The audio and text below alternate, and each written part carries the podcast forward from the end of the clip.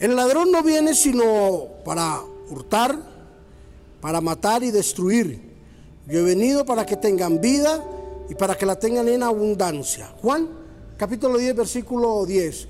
Hoy hablaremos en este día sobre la vida abundante.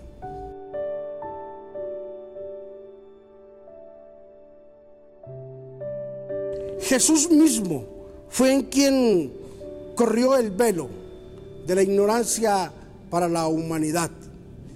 Jesús mismo fue quien tomó la iniciativa, ¿verdad?, de quitar el desconocimiento de la gente a través de una acción redentora.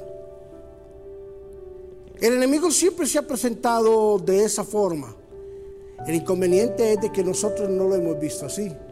Buscamos una cantidad de culpables, que yo soy el ladrón, que el ladrón es el vecino, que el ladrón es el hermano, que el ladrón es el primo, que el tío, la tía, y, buscamos un poco ah, de culpables, pero la Biblia es clara y da unas características. El ladrón no viene sino para hurtar, matar y destruir. Yo no le veo esas características a mi hermano. Yo no tengo esas características. Esas características son netamente del diablo. Y lo vemos que comenzó ese trabajo de robar, matar y destruir desde el huerto del Edén.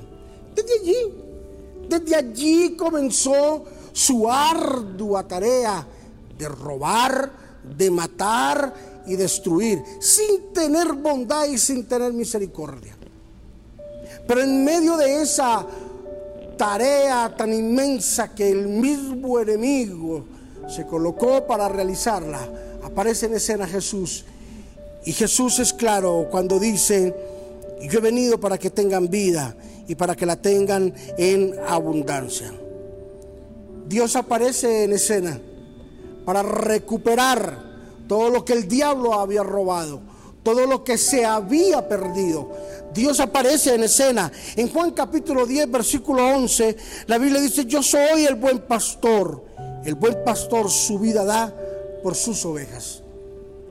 Jesús vino a colocar su vida en sacrificio para restaurar y recuperar todo lo que los había robado, todo lo que había matado y todo lo que había destruido el enemigo en tiempos pasados. Por eso la Biblia dice, de modo que si alguno está en Cristo, nueva criatura es. Las cosas viejas pasaron y aquí todas son hechas nuevas. Hoy tengo esta noticia para ti. Somos nuevas criaturas en Cristo Jesús. Todo lo que el enemigo nos robó, destruyó, todo lo que el enemigo asesinó, Dios aparece en escena y lo restaura. Él es el buen pastor y su vida da por sus ovejas.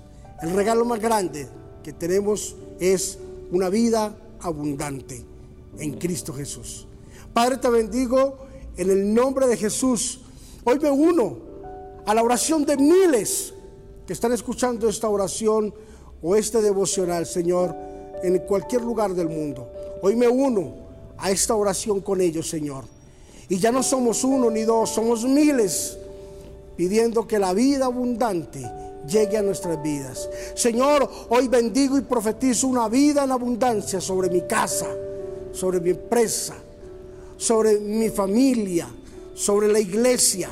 Hoy bendigo, Señor, y declaro una vida en sobreabundancia sobre mis hermanos, sobre todas las cosas que ellos representan. Padre, gracias, gracias, Señor. Hoy declaramos que la vida abundante está más que poderosa Señor, manifiesta en nuestro diario vivir. En Cristo Jesús, amén y amén. O tienes que tomar este regalo. Dios nos dio la salvación a través de Jesús y nos dio una ñapa, como decimos en nuestra tierra, en Colombia. Nos regaló vida en abundancia. Bendiciones.